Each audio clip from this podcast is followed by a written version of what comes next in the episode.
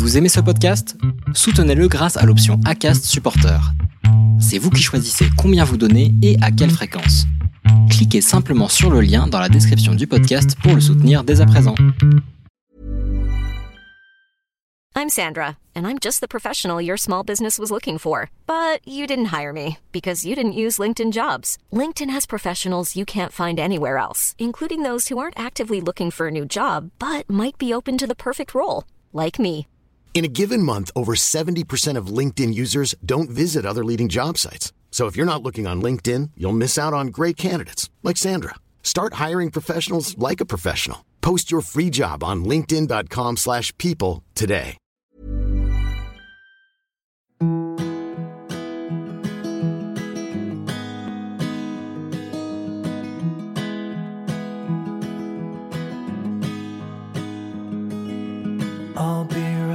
Behind you, Josephine.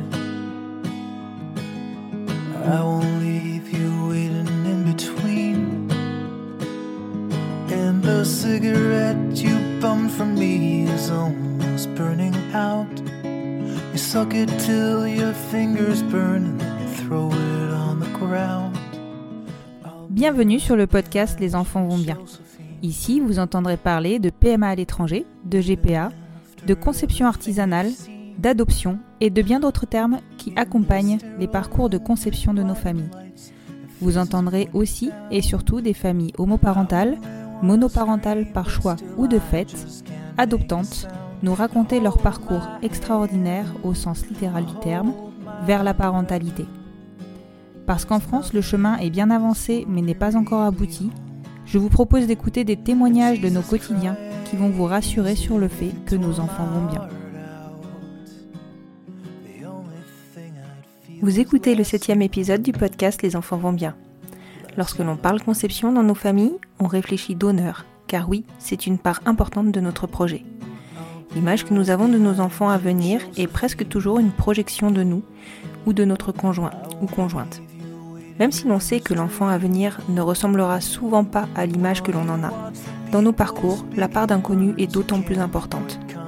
Fonction des pays où l'on conçoit, les donneurs peuvent être soit anonymes, soit semi-anonymes, soit ouverts. Toutes les cliniques ne nous laissent pas la même liberté dans le choix des caractéristiques morphologiques du donneur s'il est anonyme ou semi-ouvert. Si l'on souhaiterait évidemment qu'il se rapproche de la deuxième maman pour que nos enfants nous ressemblent, les centres de PMA ne s'accordent pas toujours à nos désirs. Ismaëla et Aurélie ont expérimenté cette problématique. Famille mixte, elles avaient imaginé un donneur de couleur pour que leur famille leur ressemble. Pour cela, Eugène leur a imposé de se marier afin qu'elles puissent avoir accès à un donneur ressemblant à Ismaëla. Pour autant, leurs filles sont blondes aux yeux clairs et clairement, elles ont dû adapter l'idée qu'elles se faisaient de leur famille. Et il n'y a pas que cette projection qu'elles ont dû revoir. Celle de porter un enfant chacune s'est transformée avec l'arrivée de leurs jumelles dès leur première grossesse. Aujourd'hui, Ismaëla doit faire le deuil d'une grossesse qu'elle aurait aimé vivre et elle en témoigne à mon micro. Bonne écoute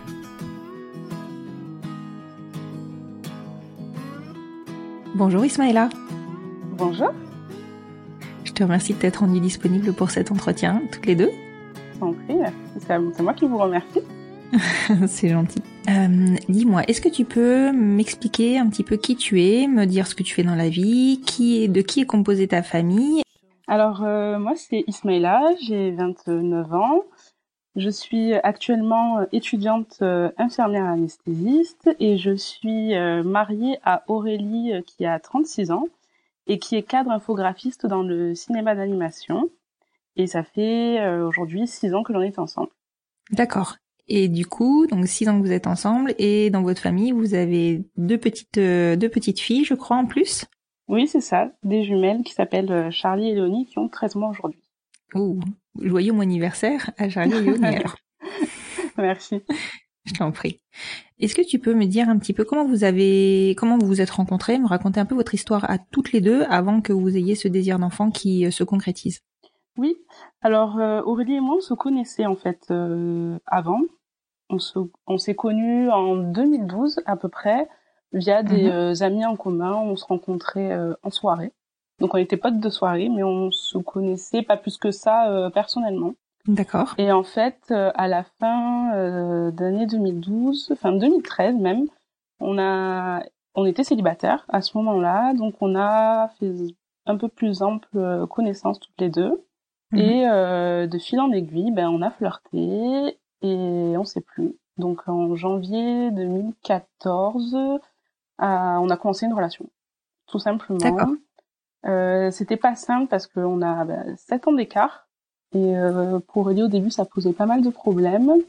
Et puis tout simplement nous n'avons rien en commun, à part les mêmes valeurs, mais nous sommes totalement différentes. Donc euh, c'était assez marrant et euh, voilà des débuts euh, un peu difficiles, mais au fur et à mesure des épreuves et de la communication, bah, on en est là aujourd'hui. D'accord, vous en êtes là avec vos deux magnifiques petites filles euh, qui sont vraiment, enfin, faudra vous suivre sur votre compte Instagram, mais euh, elles sont magnifiques. C'est vraiment deux petites poulettes euh, trop mignonnes. C'est gentil pour elle. C'est normal. Donc du coup, en 2014, vous commencez votre relation. Est-ce que, euh, sachant que Aurélie avait déjà 36 ans et que bon, faut pas se le mentir, à cet âge-là, bah, l'horloge bio- biologique tourne un petit peu. Est-ce que vous avez rapidement évoqué un désir d'enfant ou ça a mis un peu de temps à se, à se construire? Euh, non, pas de suite. Alors du coup, au début de la relation, si je me trompe pas, euh, elle avait euh, bah, 30 ans et moi 23. Et euh, justement, euh, moi j'étais plutôt encore dans la période je flirte et je papillonne et elle, elle sortait d'une grande relation, enfin d'une grande longue relation, pardon. Et euh, du coup, elle était plus dans le sérieux et elle voulait pas forcément papillonner. Mais euh, très vite, je crois, au bout de trois mois de relation, je lui avais posé la question de euh, comment elle se verrait dans euh, 20 ans, euh, 10 ans, euh, et elle m'avait dit avec des enfants. Et moi aussi. Donc on savait l'une comme l'autre. Alors on ne savait pas avec qui ni comment, mais on se voyait mère toutes les deux. Oui, oui, pour vous c'était vraiment une évidence. Et le désir d'enfant, ben, au bout de trois ans de relation, donc on avait un peu vécu, voyagé, profité, euh, on a remis euh, le sujet sur la table et il se venait, il se faisait vraiment plus euh, présent, plus constant. Et puis on a commencé à discuter déjà de qui porterait l'enfant en premier. Mhm. Euh, il faut savoir que moi j'ai eu des, des problèmes de santé euh, plus jeune, donc j'ai une santé fragile et des problèmes euh, gynéco, entre autres l'endométriose euh, à un stade assez avancé. Mhm. Donc on s'était dit que euh, ça serait pas moi en premier, ça serait Aurélie parce que elle avait envie d'essayer de porter une grossesse, ça la tentait bien. Du coup, et puis comme elle était plus âgée, on s'était dit que si on n'arrivait pas avec Aurélie, on basculerait avec moi qui était plus jeune. D'accord. On a aussi discuté longtemps du, du comment on allait procéder. Donc on s'est euh, beaucoup renseigné euh, entre l'Espagne, la Belgique, les banques euh, de sperme euh, à l'étranger, euh, manière artisanale ou non. Et bon, finalement, on s'était dit que euh, pour nous, le, le mieux et ce qui nous correspondait le mieux, ça serait de faire euh, une IAD à l'étranger avec un donneur anonyme. D'accord, oui, donc ça c'est vrai que c'est le fruit d'une d'une réflexion qui est assez euh, importante. Euh, le Ouais. le fait de savoir qui porte, euh, c'est vrai que ça, ça a été assez naturel finalement chez vous euh, du, de par l'âge euh, d'Aurélie. Alors, on va dire euh, âge euh, au sens euh, strict du terme, hein, sans Ouais. on peut pas dire qu'elle- que Aurélie soit âgée, mais bon, forcément sur ces parcours-là, l'âge rentre énormément en compte. En fait, du coup, euh, chez vous, le choix de qui porterait euh, a été relativement euh, fait rapidement.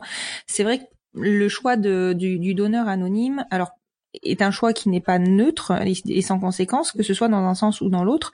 Pourquoi vous vous avez fait ce choix-là du donneur anonyme? Alors, euh, tout simplement parce qu'Aurélie, en fait, avait des amis qui, de un couple de femmes qui avaient fait, euh, qui avaient conçu un enfant avec un couple d'hommes. Mhm. Et euh, voilà, c'est ça. Ça ne s'était pas très bien passé. D'accord. Et elle a aussi connu un autre couple de femmes qui a fait appel à un donneur euh, connu euh, en passant par des euh, sites internet, pareil de coparentalité, et euh, où après, enfin l'organisation et euh, en termes de droits euh, par rapport à l'enfant, c'était assez complexe. Donc, euh, elle était assez frileuse de ce côté-là. Donc, on s'était dit, euh, ben, on va faire euh, du anonyme comme ça, il y aura entre guillemets pas de problème et on répondra à l'enfant comme on pourra en expliquant voilà c'est un don anonyme d'une personne généreuse pour qu'on puisse fonder notre famille. D'accord. Et donc à partir de ce moment-là, du moment où vous avez eu, enfin vous aviez bien votre trame de, de parcours euh, en tête, vous êtes orienté. Enfin comment avez-vous fait le choix de la clinique euh, par laquelle vous alliez passer? Alors, en fait, euh, en, au moment de rechercher une gynéco, Aurélie avait une gynécologue euh, adorable euh, qui était prête à nous suivre quand on lui a exposé le, la situation. Sauf qu'elle est partie à la retraite entre le moment où on lui a expliqué notre projet et le, le moment où on a voulu commencer. Ah oui, ça c'est dommage. Donc, euh, oui, c'était dommage. Donc, du coup, Aurélie, sur un coup de bluff, elle a tapé sur Google euh, gynéco Paris euh, pratiquant la PMA et gay friendly. Elle a trouvé une personne. Et Sur Google ouais, sur Google, ouais. Excellent. Et elle a appelé et la personne, en fait, euh, enfin la secrétaire dit mais on est complet, on prend plus de de, de, de patientes, euh, voilà, elle est surchargée. Et en allant au bluff en disant écoutez, euh, ma gynéco vient de, de partir à la retraite, elle m'a recommandé. Mais finalement c'est passé. Ah d'accord. Donc Au bluff. trois mois après, euh, ouais, au bluff. Euh, trois mois après, on a eu rendez-vous avec euh, donc cette gynécologue là. Aurélie est allée toute seule dans un premier temps parce qu'elle savait qu'elle avait les ovaires polykystiques et donc elle voulait faire un bilan. Et puis à la fin de la consultation, elle lui explique que euh, voilà, elle- avec sa femme, elle veut euh, fonder une famille. Et puis la gynéco, elle dit ben on se revoit avec votre femme et je vous explique. Ah oui, Il n'y avait aucun problème. Ouais. Et donc euh, on est allé à ce rendez-vous avec euh, Aurélie pour nous expliquer euh, toutes les techniques possibles. Et donc cette, femme- cette femme était extraordinaire. Elle m'a fait des câlins. Elle m'a dit vous verrez c'est génial. Je vais vous soutenir. C'est génial. Je connais toutes les, les procédures. Donc elle connaissait Cryos, elle connaissait la Belgique, elle connaissait enfin tout. Et par contre, elle nous a dit, euh, moi, je préfère travailler avec Eugene parce que c'est ce qu'elle fait de mieux, que ce soit pour les couples hétérosexuels euh, qui ont des difficultés ou pour les couples de femmes. Mhm. Elle connaît très bien les procédures de Jean, donc euh, en gros, euh, vous irez à Eugene. Donc euh, nous, il n'y avait pas de problème parce que en amont, quand on faisait nos recherches, un an avant, on avait euh, rencontré l'équipe de Jean à Paris qui faisait des colloques à l'époque, des cafés rencontres. C'est Oui. génial ça. Ouais, donc euh, il y a un donc un an avant, euh, on a on est allé à ce café colloque là et on avait discuté avec euh, des gynécos, des secrétaires et d'autres couples hétérosexuels ou non ou, de- ou des femmes seules pour avoir des enfants. Donc on savait déjà toutes les procédures, tout euh, le dossier qu'il fallait monter. euh, on était très au courant. Oui. Et petite particularité, à l'époque, euh, la secrétaire de Jean nous dit euh, il n'y a pas besoin d'être marié pour un couple de femmes. Vous êtes un couple pour nous infertile euh, et on prendra euh, un donneur qui aura les caractéristiques physiques de la mère sociale, donc à savoir moi. Mhm. Et donc on est en novembre, donc le, le temps passe, on profite, euh, on est prête pour euh, la PMA. En novembre 2017, si je ne me trompe pas, on s'envole pour Barcelone Mhm. euh, pour euh, passer des vacances en Espagne tout simplement. Et on en profite pour euh, faire notre première consultation de diagnostic avec l'équipe euh, de Jean Mm. pour savoir si on part sur une IAD, une FIV, enfin bref. Tout se passe bien et euh, là la gynéco nous dit par contre la loi a changé entre le temps où vous avez vu l'équipe et maintenant. Maintenant il faut être marié pour euh, pour avoir des gamètes qui ressemblent à la mère sociale. Ah bon? Sauf que nous on s'était ouais D'accord. C'est parce qu'ils avaient eu des problèmes euh, de, de, de, de problèmes euh, dans des familles. D'accord. Donc euh, voilà, si vous voulez un donneur noir, il faut que vous soyez marié. Sauf que nous, on s'était fait ben, tout un monde. On imaginait nos petites filles, euh, toutes métisses aux cheveux bouclés. euh. Mais forcément. donc on s'était dit ben ouais voilà. Donc on s'est dit ben oui, mais nous on a prévu de se marier que dans deux ans en fait. Donc euh, et on, là Aurélie a 34 ans. Euh, si on attend deux ans, elle aura 36 ans. Euh, on part plus sur la même procédure. Donc qu'est-ce qu'on fait? On était dépités et finalement euh, on décide euh, en deux heures de se marier euh, rapidement D'accord. Et de se marier euh, dans la foulée et pas d'attendre euh, les deux ans. Mhm. Donc euh, on est en mars. Donc entre temps on laisse passer les fêtes, on laisse passer les concours parce que je passe des concours justement pour être infirmière anesthésiste pour entrer à l'école Mhm. qui sont assez difficiles. Donc on laisse passer janvier, février, donc on se marie euh, fin mars euh, 2018, le 31 mars. Dans la foulée, on envoie les certificats de mariage à la clinique pour certifier voilà qu'on est marié et que donc on veut bien euh, un donneur euh, noir. Mhm. Ils nous disent que oui, on fait un courrier officiel. euh, Il n'y a plus qu'à lancer la procédure. Et puis euh, le, le mois d'avril, arrive. Euh, on attend donc les règles d'Aurélie pour commencer le cycle. Elles ne viennent pas. Euh, Aurélie est stressée. Euh, après, c'est les caractéristiques de sa pathologie, la des ovaires polykystiques. Donc, elle a pas ses règles. Euh, tout est bloqué. Elle comprend pas. On appelle ça gynéco. Je lui dis que je pense que c'est psychologique entre l'excitation et le post-mariage secret. Alors, parce qu'il faut savoir qu'on s'est marié en secret parce qu'on savait qu'on se mariait pour la, la PMA. Oui. Et on voulait, voilà, faire notre enfant tranquillement de notre côté. Mhm. Et euh, donc la gynéco lui donne un traitement euh, pour euh, avoir des règles artificielles. D'accord. Et moi à ce moment-là, j'y crois pas, parce qu'il faut savoir que à l'époque, je suis infirmière en salle de réveil dans une clinique parisienne qui fait aussi maternité et centre de PMA. D'accord, oui. Et donc au quotidien, j'ai une trentaine de femmes qui viennent pour différentes raisons, mais pour infertilité. donc la PMA, en fait, je connais. Et, euh, et je lui dis non mais ça marchera jamais sur un cycle artificiel. Euh, je, on part euh, comme ça euh, en se disant que bon, on verra bien, advienne que pourra, mais je pense pas que ça marchera. Donc on, début avril, on commence la stimulation. elle durera 22 jours au lieu des, des 15 prévus, donc c'est long. C'est très long. Euh, Aurélie est fatiguée. Euh, moi, je pleure parce que c'est moi qui lui fais ses injections. Je lui fais des bleus, je lui fais mal. Je vis très mal le fait d'être infirmière et de piquer ma femme. Ah, tu m'étonnes. Euh... Mais euh, voilà, les 22 jours passent. Il y a un follicule qui se détache et puis on me dit voilà, il faut venir. On se déplace, tout va bien, on est très bien accueillis. L'équipe est bienveillante, douce, accueillante. On nous explique très bien les choses. Euh, l'insémination a lieu. Alors on me demande euh, aussi de participer si je veux au geste en, en poussant la seringue. Je refuse parce que je me dis dans chacun sa place avec le avec le stress et l'émotion, je risque de perdre. Donc je suis à ses côtés et euh, je lui tiens la main. Voilà, il se passe dix minutes où on attend, on se fait des plans sur la comète. Mm-hmm. Et puis euh, on rentre à la maison, on continue de se balader dans la ville, on rentre à la maison. Étonnamment, on reprend un rythme de vie euh, normal. Alors, on est deux femmes relativement cool et détendues et pas du tout angoissées. Et de toutes les façons, depuis le départ, l'une comme l'autre, on se dit que euh, ça marchera pas forcément euh, de suite. Voilà, je travaille en PMA, je sais que ça peut être long et difficile et que les one shots c'est assez rare. Mhm. Et euh, du coup, voilà, on, on, on, mène notre vie tranquillement. Puis arrive le jour du test de grossesse. Alors, j'avais acheté un test de grossesse euh, très clair. avec le enceinte oui, voilà, avec le nombre de semaines. Comme ça, il y a, y, a, y a pas de doute. Et puis donc Aurélie fait son test. Je suis en train de faire la vaisselle. Euh, voilà, je n'espère rien. Et puis elle arrive, elle me pose le test. Elle me dit mais regarde, le pas il s'affiche pas. Je dis mais comment ça le pas il s'affiche pas? Je regarde. Mais Aurélie il y a marqué enceinte. Elle me dit ah bah oui. je dis ah, bah, on est totalement à l'ouest. Et puis là on s'effondre, on s'effondre littéralement. On se dit ah bah putain ça a marché. T'es enceinte c'est génial. Et puis euh, les semaines s'affichent et puis on voit trois quatre semaines. Ah oui. Pourquoi trois quatre semaines? C'est pas du tout cohérent. Je dis mais écoute, des fois les tests de grossesse de toute façon on sait que c'est pas 100% fiable.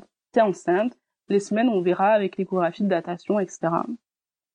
On prévient euh, l'équipe, on prévient notre gynéco qui est contente et puis elle nous donne un rendez-vous euh, un mois après pour l'échographie de datation. Et euh, très vite, Aurélie a mal au ventre le jour même. Elle se tord de douleur, elle peut pas se lever. Euh, j'appelle ma tante qui est gynécologue obstétricienne mhm. et qui me dit ah c'est peut-être une grossesse extra-utérine, c'est pas normal qu'elle ait mal comme ça. Euh, bah, qu'elle reste allongée, mais demain on fait les bêta-HCG et la prise de sang. Et donc le lendemain on va faire notre prise de sang et puis des taux 800 unités. Elle dit ah c'est beaucoup quand même, mais on s'affole pas. Aurélie qui commence à dire ouais mais c'est beaucoup, moi ça m'inquiète. Je lui dis non mais t'inquiète, euh, c'est que c'est bien parti, euh, vaut mieux un taux élevé que, que trop bas. Et puis le lendemain, enfin deux jours après, on refait 3000. Elle dit ouais mais là c'est pas le double, là c'est carrément ça triple. Et oui en effet ça double.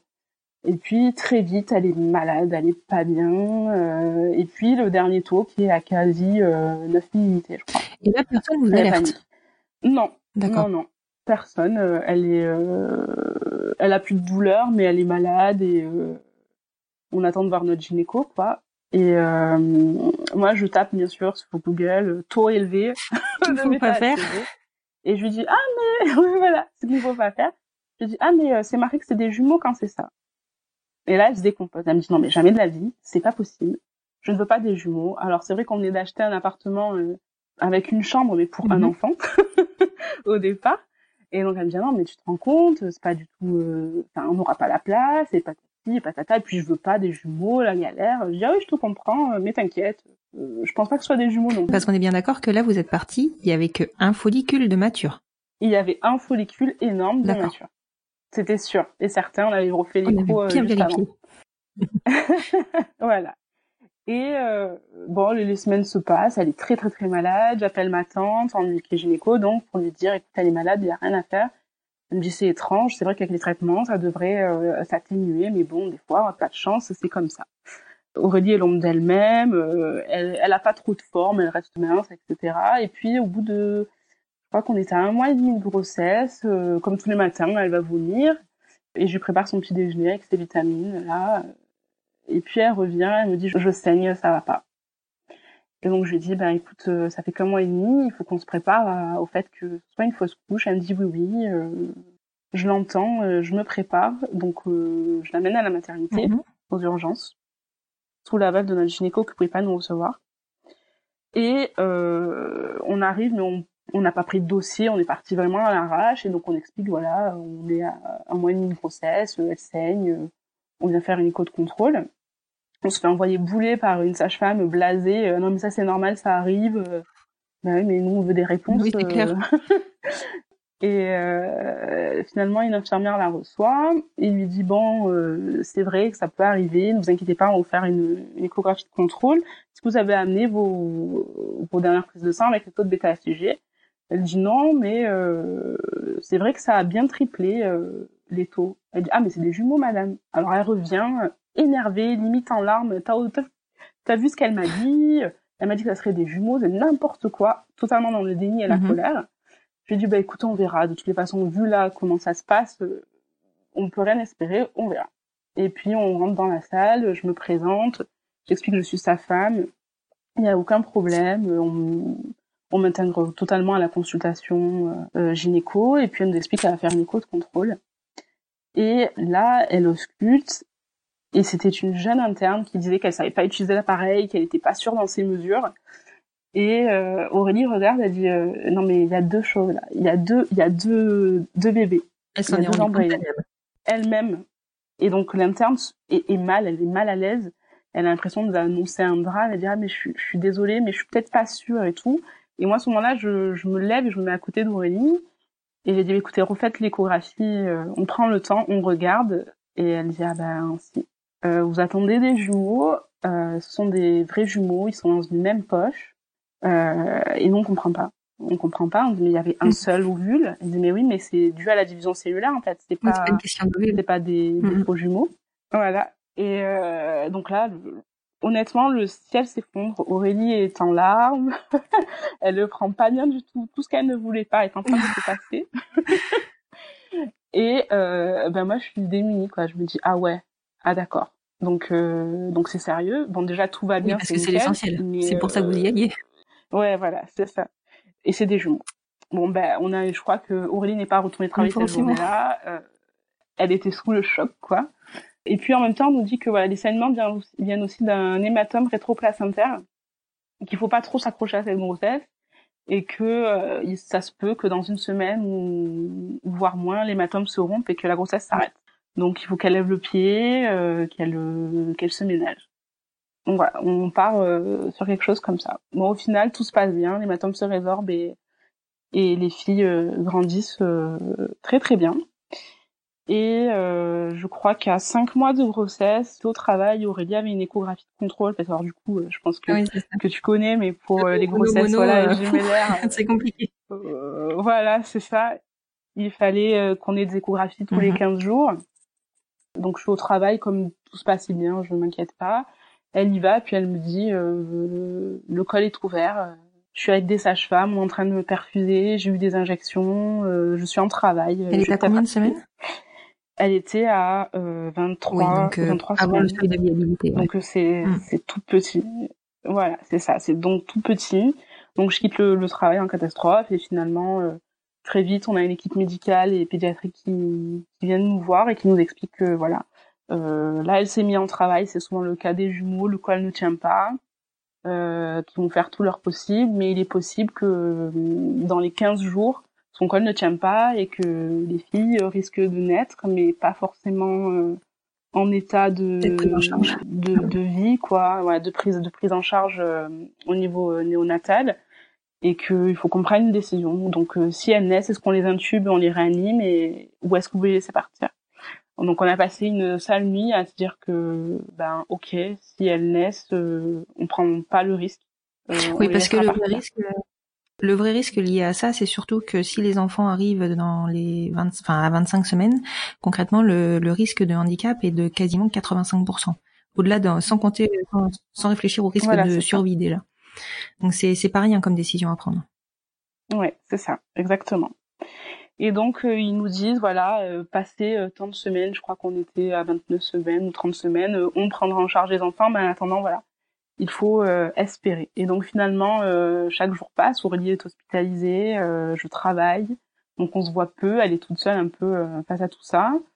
Et bon, on passe le cap, les filles vont bien, elles grandissent bien, le col ne bouge pas. au cumulé, Aurélie aura fait deux mois mhm. d'hospitalisation pour menace, menace d'accouchement précoce. Et donc voilà, nos filles sont nées à sept mois et demi de grossesse en parfaite santé. Et euh, voilà, l'accouchement s'est très très bien passé. Euh, L'équipe a été euh, adorable. J'ai été totalement intégrée dans le projet de naissance et euh, considérée tout simplement comme mhm. la maman de mes filles. Euh, donc voilà. Et donc du coup, euh, suite à, enfin donc là vous avez vécu une grossesse bon très compliquée, mais finalement vous avez fait un one shot pour le coup. Vous avez réussi à, en, l'occurrence vous avez fait. fait plus qu'un one shot puisque vous avez eu deux enfants sur une première tentative de, de, de PMA, c'est, euh, enfin, vous avez un parcours qui est, qui, euh, je pense, en ferait rêver plus d'un, même si effectivement le, la suite de la grossesse a été euh, ce qu'elle était, mais bon, ça reste une grossesse gémellaire sur sur des mono-mono, donc voilà, très compliqué. de toute manière, c'est le, cas le plus risqué hein, qui, qui soit.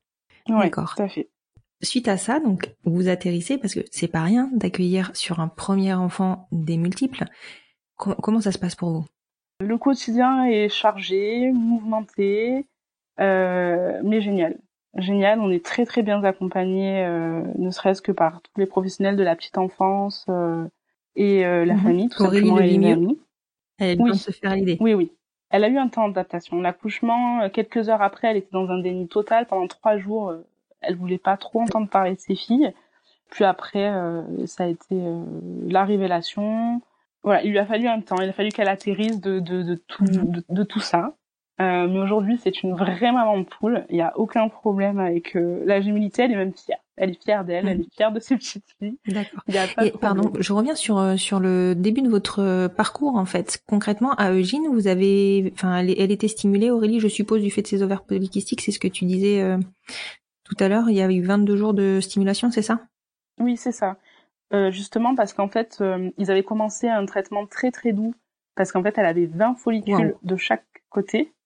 Donc il fallait surtout pas faire de surstimulation et euh, il nous avait déjà dit que s'il y en avait deux qui se qui se détachaient, il ne ferait pas l'insémination.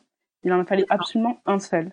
Donc on y allait tout doux, les doses étaient toutes petites et en fait elles répondaient pas au traitement. Et c'est juste à la fin où on a augmenté les doses et heureusement il y a eu un. Oui, un follicule. Mais et, du coup ils, ils, avaient décidé de, enfin ils voulaient pas qu'il y ait deux follicules parce qu'ils, enfin ils envisageaient la grossesse multiple et ils font attention à ça sur Eugène? Ah oui, oui, oui. Euh, tant qu'ils peuvent l'éviter. C'est vrai que c'est pas tout à fait les échos que j'avais euh, concernant l'Espagne. Euh, on a on a quand même entendu pas mal d'histoires euh, d'hyperstimulation. Je crois que maintenant ils font beaucoup plus attention. C'est assez récent parce qu'il y a eu beaucoup de naissances, euh, enfin de grossesses multiples sur sur les les cas espagnols, on va dire, plus que sur la Belgique. C'est ce qui nous nous avait un peu fait aussi choisir la Belgique. Bon, tu vois que ça a pas marché, mais bon. Bref, on maîtrise pas tout et c'est bien là que la nature a quand même encore son rôle à jouer, donc c'est plutôt plutôt positif. D'accord, donc du coup vous atterrissez suite à cet accouchement. Euh, Aurélie prend petit à petit euh, son rôle de maman, euh, enfin la mesure de son rôle de maman de jumelle. Et la suite du coup de votre quotidien se passe se passe comment? Et quand est-ce que vous lancez votre procédure d'adoption? Puisque je suppose que vous êtes passé par là aussi. Alors pas encore. D'accord. pas encore, tout simplement mhm. c'est un coût financier assez important.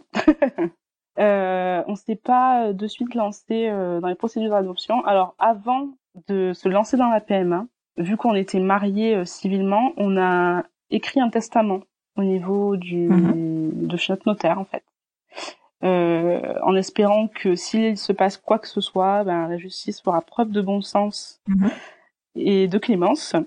Euh, donc on a écrit un testament et euh, on a fait une sorte de démarche anticipée en expliquant que voilà, euh, on se lançait dans une PMA et qu'on espère que s'il se passe quelque chose, ben euh, les enfants nous reviendraient. Euh, et après, on n'a pas pu encore lancer donc du coup les procédures d'adoption, tout simplement parce qu'en ce moment je suis en études et donc au niveau financier j'ai une perte de salaire. Et donc on n'a pas encore les moyens de se lancer là-dedans vu que c'est un coût, sachant que pour l'instant euh, les avocats que l'on a rencontrés qui nous ont renseigné, du moins, nous ont dit qu'il fallait qu'on ouvre euh, un dossier pour chaque enfant. Ça m'étonne parce que pas. nous, pour les triplés, justement, on a fait un dossier. Alors, on a fait un dossier pour chaque enfant, mais tout est passé euh, sur le même, euh, sur la même audience en fait. D'accord. Ben, nous, on nous a dit le contraire. Donc, du coup, là, on est Oui. encore en parler et en recherche. Euh, mais c'est la prochaine étape ouais, euh, au niveau de notre famille, c'est que j'adopte les filles euh, enfin et que j'ai euh, la reconnaissance au niveau De tes juridique. deux enfants. Euh, Alors concernant l'adoption, je vais un petit peu euh, détailler, en tout cas ce par quoi nous on est vécu, donc on est passé, pardon. Donc je dis pas que c'est euh, que c'est une vérité euh, dans tous les départements, parce qu'en fait, on s'est, moi avec le, le podcast là, je me rends compte concrètement que chaque département, enfin chaque tribunal a ses propres procédures. Mais ce qui est sûr, c'est qu'il n'y a pas d'obligation, en tout cas à l'heure actuelle, de passer par des avocats pour lancer la procédure d'adoption. Donc ce qui en réduit le coût. Tu peux juste euh, faire une, une lettre en fait au procureur de la République qui va euh, lancer le dossier d'adoption et tu peux remplir le dossier complètement toi-même. C'est complètement faisable puisque nous on l'a fait et qu'on n'a pas du tout de connaissances euh, en droit. Et donc, ce qui reste euh, à ta charge, ça va être euh, le- les frais d'acte de notaire. Donc là, la chance que tu as, c'est que comme c'est des jumelles, tu ne payes qu'une fois l'acte de notaire pour pour tout ce qui va être procédure d'autorisation à l'adoption, enfin de consentement à l'adoption de la part d'Aurélie vis-à-vis de toi. Et normalement, il ne te facture pas le- la non-rétractation qui, a- qui a lieu donc, enfin qui est envoyée au bout de deux mois. Après, chaque notaire a des tarifs qui sont différents. Euh, nous, on a payé quelque chose comme 400 euros, mais euh, dans les précédentes interviews, on a j'ai entendu parler de 200-250 euros pour euh, pour l'acte. Au-delà de ça, normalement, tu n'as rien de plus à débourser. Alors, c'est déjà une somme, hein, je ne dis pas le contraire, mais euh, si tu peux t'éviter les avocats, tu, enfin, ouais, ouais. Voilà, tu n'es pas, en tout cas, dans l'obligation de passer par eux. Maintenant, c'est sûr que c'est une assurance euh, et ça te permet de ne rien avoir à gérer du dossier. D'accord. Parce que, entre parenthèses, on connaît des couples de femmes Mhm. euh, à Paris donc ils sont passés par l'adoption à Paris et euh, au niveau du tribunal de Bobigny, si je dis pas de bêtises, et qui par contre elles devaient monter tout un dossier avec des avocats, avec des euh, euh, des policiers qui viennent à la maison euh, vérifier que tout va bien. euh. Donc euh, voilà, donc nous on s'est calqué sur elles, et on s'était dit que ben du coup on devait encore D'accord. Alors effectivement, enfin, la loi n'impose pas l'obligation de l'avocat pour une adoption plénière, parce que je suppose que vous allez vous orienter vers une adoption plénière. Euh, actuellement, en fait, si le l'enfant et donc le mineur a moins de 15 ans, euh, tu peux ne pas passer par un avocat. Enfin, il n'y a pas d'obligation. Après, c'est sûr que dans le cadre d'un tribunal qui demande une enquête de police, je comprends que ce soit très rassurant de passer par un avocat, euh, parce que c'est déjà pas normal hein, de devoir euh, avoir les policiers chez soi euh, qui viennent vérifier si euh, oui ou non tu vis à la maison et tu t'occupes bien de ton enfant. C'est tout à fait leur rôle. Je pense qu'ils ont que ça à faire. mais bon. Ouais. Euh, donc effectivement, dans ce cadre-là, c'est rassurant, mais euh, voilà, euh, normalement, tu n'en as pas besoin. En tout cas, à l'heure actuelle, et je sais qu'il y a actuellement un débat euh, là-dessus, puisque euh, la loi a été un peu revue, et on a eu un doute sur euh, le fait que ce soit nécessaire, Oui, ou pas. vu. enfin imposé ou pas. Voilà. Euh, je voulais revenir avec toi sur euh, sur euh, bah, sur ce petit écueil, on va dire, au tout début de votre parcours, qui vous a imposé de vous marier. Alors, vous aviez prévu de le faire, pas tout à fait dans ce timing-là, mais vous aviez prévu de le faire. Euh, c'est donc très récent puisque nous, en tout cas, euh, enfin moi de ce que j'ai entendu euh, et a priori, je dis bien a priori puisque je suis pas dans un processus actuellement, donc je me rends pas trop compte de ce qui se passe en Belgique, mais ce n'est pas obligatoire effectivement. Le, mariage n'est pas nécessaire pour pouvoir avoir accès à un don de un de gamètes. Pour toi, donc du coup, euh, ils vous l'ont justifié juste en vous disant en Espagne que c'est la loi qui avait été modifiée? Oui, oui, oui, parce qu'apparemment ils ont eu beaucoup de problèmes euh, avec des familles où les, les couples n'étaient pas mariés et où la, le second parent, en gros, ne s'occupait plus de l'enfant, etc. Par mesure de sécurité mhm. pour le foyer et la famille et l'enfant à naître. D'accord. Donc a priori, c'est valable pour toute l'Espagne. D'accord. A priori. Mais encore une fois, c'était pour avoir l'accès à des gamètes uniquement euh, à des gamètes voilà, caractéristiques. Ah, d'accord. Ayant les caractéristiques de la mère sociale. Parce qu'en fait, nous, ils nous ont dit, voilà, nous, ils nous ont dit, euh, bah, le donneur ressemblera à Aurélie. Sauf que nous, on a dit, ben non. Oui. On voulait que, le donneur me ressemble. Et donc, pour ça, il fallait être. Ouais, et au final, elles sont blondes aux yeux bleus. Hein. Donc, euh, donc raté. bon, c'est pareil hein, pour nous. Euh. Voilà. D'ailleurs, Aurélie, du coup, dans la dans la colère, euh, a écrit en disant mais c'est quoi ce délire? Parce que je vous envoie des photos. Elles, elles sont nées euh, blondes vénitiennes aux yeux bleus. Euh, où est le donneur noir là-dedans? Donc ils nous ont bien répondu avec un courrier tout bien fait en termes juridiques que si si, ils nous assurent que le donneur était noir. Et, ben et toi, du coup, en tant que bah, deuxième maman, qui avait la volonté d'avoir un donneur qui te ressemblait, ce qui est complètement euh, cohérent, comment tu l'as perçu, le, fait de, voir tes enfants arriver euh, blonds aux yeux bleus? Euh, Ben au début, il y a un petit moment de flottement. Je ben je comprends pas non plus. C'est bizarre. Ben, au début, on pensait à la clinique en disant, mais mhm. ben, en fait, ils, nous ont eu quoi. C'est pas vrai. Et puis très vite, je me dis non, mais en fait, je m'en fous. Elles vont bien, on va bien, elles ont tout ce qu'il faut, euh, tout l'amour qu'il faut. Ça me pose pas le problème. Euh, ce qui me pose un problème plus au quotidien, c'est que justement, quand je me, je me promène seule avec mes filles, on me prend pas pour la maman du tout. Et euh, mais c'est c'est encore une autre histoire. Euh, je suis considérée tout le temps comme la nounou. Encore ce week-end, on se baladait avec les filles et Aurélie. Et un monsieur vient et dit ah des jumeaux, ah qu'elles sont belles, ah, ils ont les yeux de la maman. Et puis il me regarde et dit vous êtes la nous. J'ai dit ouais ouais ouais. Donc euh, c'est juste ça, mais c'est c'est un autre débat du coup qui qui est pas qui est pas facile au quotidien, mais il n'y a aucun problème de mon côté ni du côté de ma famille non plus. Mes parents sont contents de montrer leurs petits enfants blonds aux yeux bleus et les gens ne posent pas de questions. Enfin, y a pas Pardon.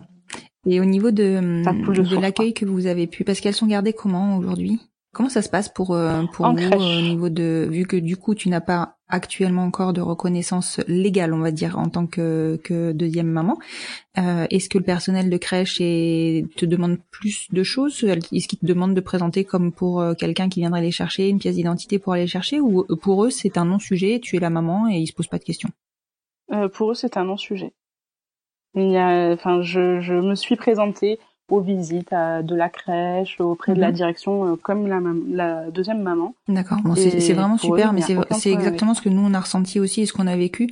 C'est vrai que c'est souvent une, une, grande interrogation pour, euh, enfin une inquiétude d'ailleurs pour euh, les couples qui n'ont pas encore lancé le, la procédure d'adoption, notamment de, de l'accueil qui pourrait être fait de leurs enfants et surtout du deuxième parent.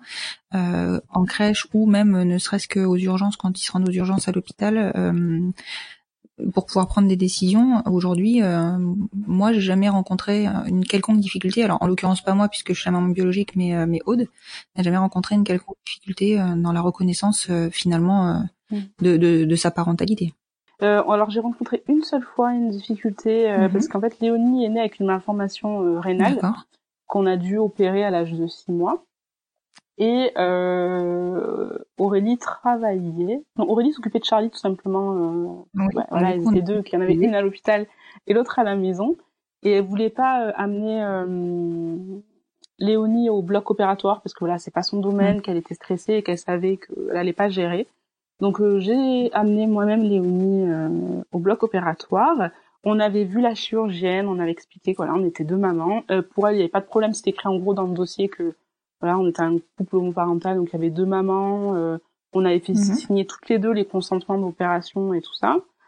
Et euh, sauf que arrivé au bloc, ben, la mhm. chirurgienne elle est pas là, donc c'est d'autres, c'est une autre équipe qui gère, cueille du moins. Et euh, les gens tiquent parce que ben, je suis noire et qu'elle est blonde aux yeux bleus euh, ah et qu'elle a le nom d'Aurélie. Donc moi je m'appelle Mandy, donc je descends quand même avec mon, mon ma carte d'identité. Et donc ils tiquent, ils disent non non mais le nom de famille ça correspond pas. Alors j'explique que c'est que c'est ma fille, que je suis mariée avec une femme, qu'elle a pas encore mon nom, et etc etc. Et en fait on me dit bah non, en fait on va pas l'opérer. Je dis mais si si c'est enfin alors la chirurgienne arrive, explique en disant si si euh, voilà. Et, euh, et alors là, il y a une dame, je ne sais plus qui c'était, qui me sort ah non mais qui me prouve que vous, que vous êtes Ah vraiment bah, la mère, ça se trouve vous l'avez récupérée dans la rue. J'ai trouvé, ouais, j'ai trouvé ça euh, très très dur la façon d'être. Enfin, il y a une façon de dire les choses. Je veux bien que ça se trouve peut-être qu'en effet je suis une personne qui arrive de dehors ou que j'ai chopé l'enfant euh, quelque part, mais il y a une manière de dire les choses quoi. Donc La euh, mise je à me suis l'écart. euh, vraiment euh, blessée, euh, ouais, à ce niveau-là. Et bon, la chirurgienne est arrivée et a rectifié les choses, mais j'ai quand même dû euh, présenter euh, nos livrets de famille, euh, ma carte d'identité, voilà, pour prouver euh, D'accord. oui, euh, bon, c'est pas, c'est pas un bel épisode en tout cas. Non, non, non. Mm, Bon, tout s'est bien passé pour la petite? Elle va bien, c'est réglé. Bon, ça c'est, ça c'est réglé, c'est Oui, le va principal. Donc là, je suppose que le projet d'adoption va se lancer dans les années à venir, enfin dans les peut-être deux trois années à venir. Comment comment vous envisagez ça? Eh ben, on est encore un peu dans le, le flou. On sait juste que voilà, on a quelques contacts et on se lancera une fois que on se sentira prête. On sait que c'est une procédure un peu longue. On a déjà euh, anticipé les Mhm. témoignages, voilà, avec euh, la direction de la crèche, euh, les pédiatres, les voilà de ce côté-là. Et euh, on verra petit à petit. Après, on espère gentiment, même si c'est un peu, je sais pas si c'est utopique ou pas, mais que avec euh, la loi va changer et faciliter un peu euh, la filiation. Euh, C'est la base, mais bon, c'est vrai qu'aujourd'hui, euh, ça, voilà, c'est bah, la preuve en est. Hein. Aujourd'hui, vous êtes dans une situation où euh, clairement, bah, l'adoption a un coût, et du coup, euh, techniquement, tu n'es pas protégé, tes enfants ne sont pas protégés. En tout cas, s'il arrive quelque chose à Aurélie. Bon, je ne vous souhaite pas, au contraire. Hein, c'est juste que j'appuie sur le fait que euh, c'est un vrai problème. euh, c'est un vrai problème aujourd'hui. Oui, tout à fait. Qu'est-ce qu'on peut vous souhaiter pour la suite? Eh bien, du bonheur. Beaucoup de bonheur, euh, que nos filles euh, s'épanouissent euh, pleinement euh, et qu'on continue les enlever dans l'amour, la bienveillance, la tolérance. Ah, et je voulais rajouter une chose. Oui, dis-moi. Je voulais parler du deuil de, de la grossesse pour, de mon côté. Parce qu'il faut savoir que donc Aurélie a porté euh, la grossesse, la première grossesse. C'est ce qu'on souhaitait. Et on espérait avoir un enfant, porter un enfant chacune. Euh, nous, on avait un souhait de d'avoir deux enfants, tout simplement, pas plus. On se trouvait que deux c'était bien. Et euh, bah, la vie euh, nous a joué des tours, de jolis tours. Donc on a nos jumelles, ce qui fait qu'aujourd'hui, euh, je suis en train de faire Oui. le deuil d'une grossesse que je ne que je n'aurais pas. Et euh, je pense que c'est une chose que euh, l'on peut partager, Mhm. sur laquelle on peut discuter, surtout dans des couples bah, de femmes, tout simplement. Alors souvent, ça va de soi, une personne ne veut pas porter la grossesse, et les choses se font naturellement. Mais quand deux personnes euh, peuvent porter la vie et que bah, le projet, ouais, voilà, qu'ils en ont le désir, oui, et que les choses font que bah voilà, euh, finalement, euh, une grossesse de bébé, donc du coup. Euh, très certainement qu'on ne fera pas de troisième enfant sous prétexte que j'ai envie de, de porter la vie et que c'est un coût, une organisation, c'est plein de choses qui vont à côté, qui sont à prendre en compte à côté. Donc voilà, euh, aujourd'hui je suis en train de faire ce cheminement-là sur le fait que ben voilà, je suis maman, Mhm. j'ai un désir de grossesse qui ne viendra. D'accord, tu t'interdis aujourd'hui, euh, enfin tu vous vous interdisez aujourd'hui jour. vraiment un troisième? Donc Tu es plutôt dans cette position-là ou ou, euh, ou tu es encore dans l'entre-deux où tu te dis pourquoi pas? Alors, aujourd'hui, on vacille. On vacille. Il y a des jours où on se dit, ouais, pourquoi pas, parce qu'elles sont tellement géniales, avec un troisième, une petite frère ou une petite sœur, euh, ça marcherait bien, ça marcherait super bien. Après, il y a une chose, c'est que du côté de ma famille, Oui, il y a beaucoup vrai. de jumeaux, et la gémellité est héréditaire. Donc, c'est euh, des faux jumeaux. Et donc, euh, il y a euh, 90% de chances qu'une de mes grossesses, enfin que que je tombe enceinte de jumeaux en fait. Ce qui nous terrifie parce que évidemment passer de de Je te- 3 je à te 4 rejoins. forcément c'est pas du tout pareil. du coup euh, voilà, donc on est un peu plus euh, frileux à ce niveau-là. On est très frileuse à ce niveau-là. On se ferme pas la porte, mais euh, même si c'est pas dans un avenir proche, mais plutôt lointain, il y a plein de, d'éléments à prendre en compte. C'est un coût, c'est du temps. Et puis quatre enfants. Plein de choses comme ça. Mais voilà, il y a des jours comme aujourd'hui, voilà, où on se dit que deux c'est bien, elles manqueront de rien, on aura du temps pour elles. Euh, donc pourquoi pas fermer la porte et des jours où en effet on se dit tout est possible, rien n'est impossible, ça peut le faire. Donc voilà, mais on est quand même dans ce cheminement euh, où euh, il y a une étape à passer. Je suis sûr, c'est que rien n'est définitif et que même si tu prends une décision aujourd'hui, euh, dans cinq ans, sachant que tu es, tu es tout de même jeune et que tu as encore le temps de voir venir, euh, vous pouvez encore changer d'avis. Vos enfants seront plus grandes et ce sera peut-être plus simple pour vous à ce moment-là. Enfin voilà, rien n'est, enfin même si tu fermes une porte aujourd'hui et que tu fais ton deuil, si tu le vis bien, tant mieux. Mais si tu le vis pas bien, peut-être qu'à un moment donné, enfin, ne te ferme pas de porte.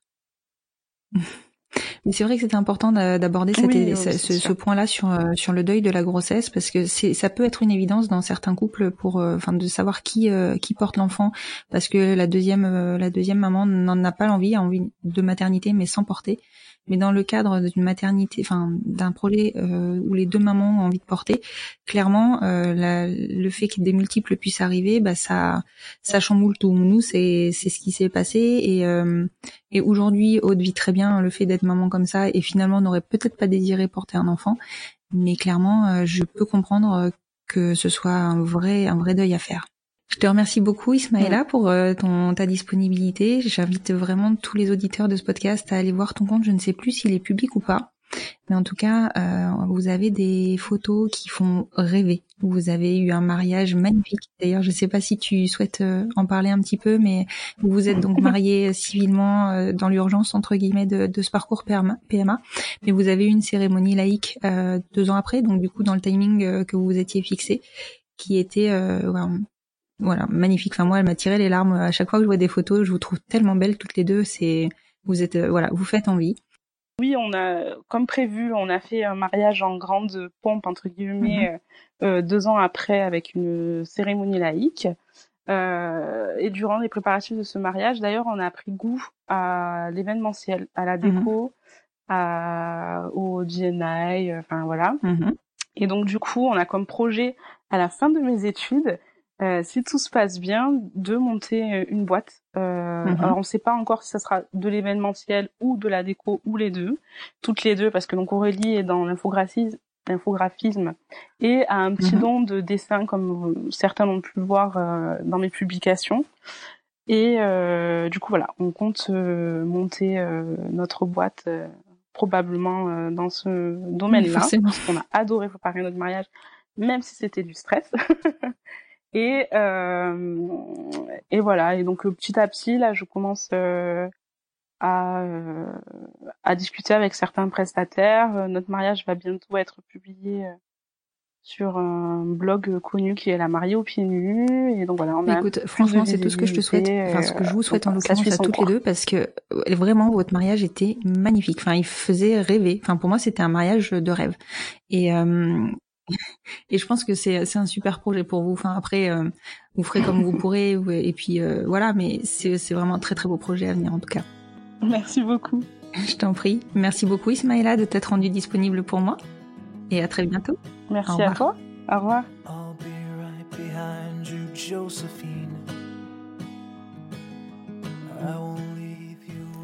Et voilà, c'est la fin de cet épisode. J'espère qu'il vous aura plu et si c'est le cas, n'hésitez pas à soutenir le podcast en lui mettant 5 étoiles sur votre plateforme d'écoute et plus particulièrement sur Apple Podcast afin de lui donner plus de visibilité. N'hésitez pas à le partager, à le faire découvrir, plus nous gagnerons en visibilité, plus nous aiderons d'autres familles à se construire et ainsi nous normaliserons les nouveaux schémas familiaux.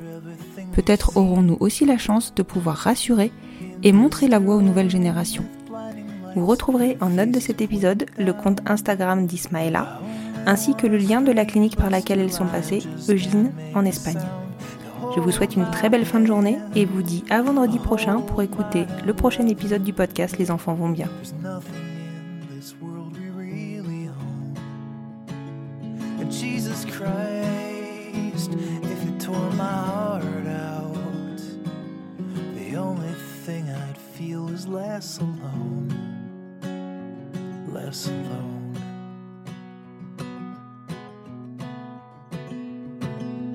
I'll be right behind you, Josephine.